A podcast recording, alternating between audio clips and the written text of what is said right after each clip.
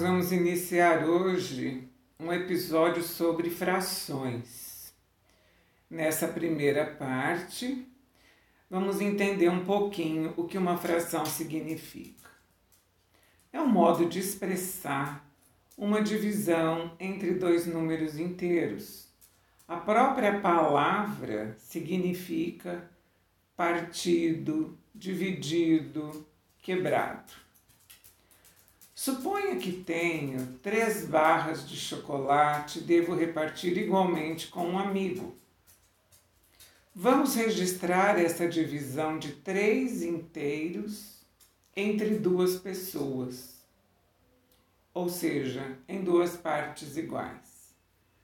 O número 3, o sinal da divisão, e o número 2. É o número 3 com o símbolo da divisão que pode ser substituído pelo traço de fração. Então, nós temos 3 sobre 2, que seria o numerador, o traço de fração e o denominador. Portanto, o numerador faz o papel do dividendo das três barras, dos três inteiros, e o denominador faz a parte do divisor, o número de partes em que eu desejo efetuar essa divisão, essa repartição, ok? Em partes iguais. Muitas vezes é possível efetuar essas divisões mentalmente, o que é facilitado quando pensamos em valores em dinheiro por ser uma ação do nosso cotidiano. Então, se nós pensarmos em dividir três reais entre duas pessoas, a ideia é a mesma.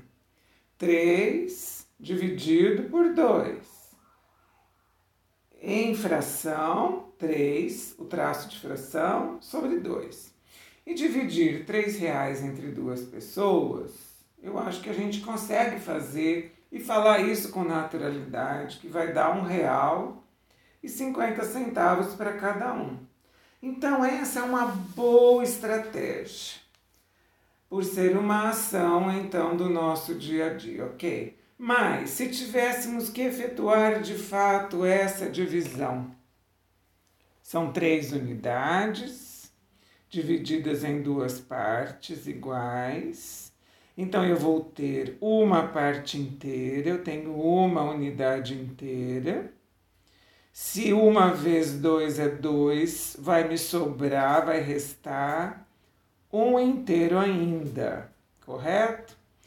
Esse um inteiro, como não é possível dividir em duas partes e obtermos partes inteiras, nós já vamos transformar em décimos, ok? Por isso, ao lado desse 1, um, inserimos um zero. E vamos então colocar, pensar que agora o que vem para frente é o um número decimal. Então eu tenho 1, vírgula alguma coisa.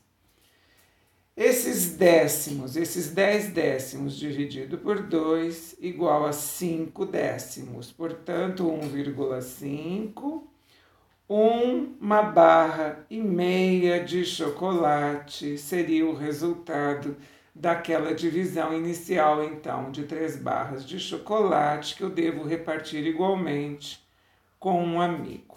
Tudo bem? Se dividirmos um real entre quatro pessoas, como indicamos? 1 dividido por 4, o número 1, o sinal da divisão e o número 4, ou em forma de fração. 1 no numerador, o traço de fração, e o denominador é 4. Mentalmente, como que é dividir um real entre quatro pessoas? Vamos precisar das moedas, ok? São quatro moedas de 25 centavos, então é 25 centavos para cada um.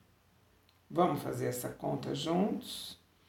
No capítulo 8, não, perdão, não foi no capítulo 8, não, foi no capítulo é, 6, Eu falei sobre a divisão, inclusive utilizando material dourado, depois eu finalizei usando o cubaritmo para representar assim uma maneira mais conceitual de, de efetuarmos a divisão, de aprendermos essa questão do algoritmo da divisão. Então, você, por favor, retome esse episódio, porque ali tem realmente o passo a passo das operações de dividir entre números inteiros, inclusive nesse caso, que nós estamos dividindo dois números inteiros e estamos obtendo um resultado decimal, ok? Mas vamos lá. Um real dividido por 4. Então, um é o dividendo, o 4 é o divisor. Se nós temos um inteiro para dividir entre 4, nós não teremos partes inteiras, ok? Não cabe nenhuma vez o 4 no 1. Então, eu terei zero inteiros, zero vírgula porque a partir daqui vem as casas decimais. Então, essa unidade nós já vamos transformar em décimos. Então, nós sabemos que é zero e agora vamos transformar esse 1 em 10 décimos. 10 dividido por 4, eu obtenho 2. Então, já tenho 0,2. 2 vezes 4 é 8. O que falta para 10 são 2. Então, me resta agora 2 décimos. Como dividir, então? Transformo esses 2 décimos em 20 centésimos e vou dividir por 4. E obtenho tantos centésimos, ok? Então, 20 dividido por 4 é igual a 5. 0,25 então é o quociente, é o resultado dessa divisão. Mais um exemplo. Se fôssemos dividir, se nós fôssemos dividir três reais entre quatro pessoas, como você representa? 3, o símbolo da divisão e o 4. Em fração, numerador 3, traço de fração, denominador 4. Pode pensar, pode tentar resolver mentalmente. Vamos efetuar a divisão mais uma vez, vamos montar. 3 dividido por 4, não teremos parte inteira porque o 4 não cabe no 3, então 0, vírgula, ok? Essas três unidades transformamos em décimos, então temos 30 para dividir por 4. Como que é essa tabuada do 4? 7 vezes 4 é 28, ok? Então agora 0,7. 7 vezes 4 é 28. Se tínhamos 30, o resto é 2. 2 décimos, que vamos transformar em centésimos. 20 centésimos dividido por 4 igual a 5. Resultado: 0,75, ou seja, se vamos dividir R$ reais entre quatro pessoas, o resultado é 0,75, ou seja, 75 centavos para cada um.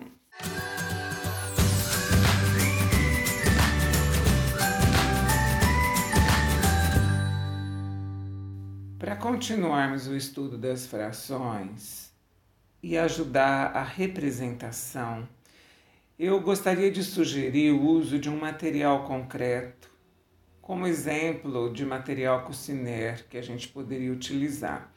Eu tenho inclusive pesquisado e vi que existem algumas placas coloridas, são chamadas de réguas coloridas, feitas em MDF e acho que poderíamos utilizar essa ideia e criar placas em MDF de mais ou menos uns 6 milímetros que pudessem ser divididas é, e etiquetadas. Então, por exemplo, uma placa como se fosse uma régua de 18 centímetros essa rexa placa representaria um inteiro.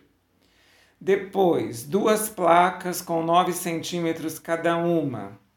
E aí nós etiquetaríamos com 1 sobre 2 em números, na forma de fração, e também em braille. Então, todas as placas nomeadas com os símbolos matemáticos e também com o código correspondente em braille. Aí seriam três placas de 6 centímetros, quatro placas de 4 centímetros e meio, cinco placas de 3,6 centímetros, seis placas de 3 centímetros, sete placas de 2,5, oito placas de 2,25 centímetros, nove placas de 2 centímetros e 10 placas de 1,8 centímetros. Então, cada uma dessas três peças de 6 centímetros teriam a etiqueta correspondente a um terço, na sequência um quarto, um quinto, um sexto, um sétimo, um oitavo, um nono, até completar as dez reguinhas de um décimo, que equivaleria a 1,8 centímetros, ok? Então, nós faremos uma, uma exploração inicial considerando que já existe esse material disponível, porque eu acredito que essa seja uma solução interessante, um auxílio incrível no estudo das frações. Meu nome é Luísa Maria Marques Poloni Cantarella e hoje é dia 22 de julho de 2020.